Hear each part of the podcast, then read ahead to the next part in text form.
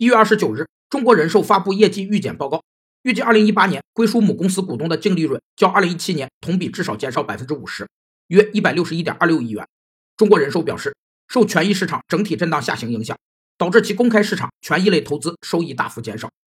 权益类投资是指投资于股票、证券投资基金和股票型基金等权益类资产，有四个投资要点：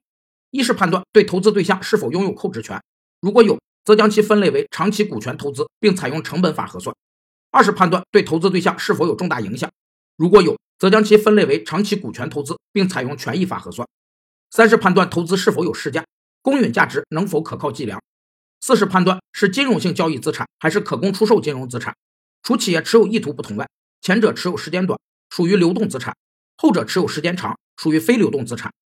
有数据统计，截至二零一八年三季报。中国人寿及其产品共持有八十八只股票，却还在买买买的路上飞奔。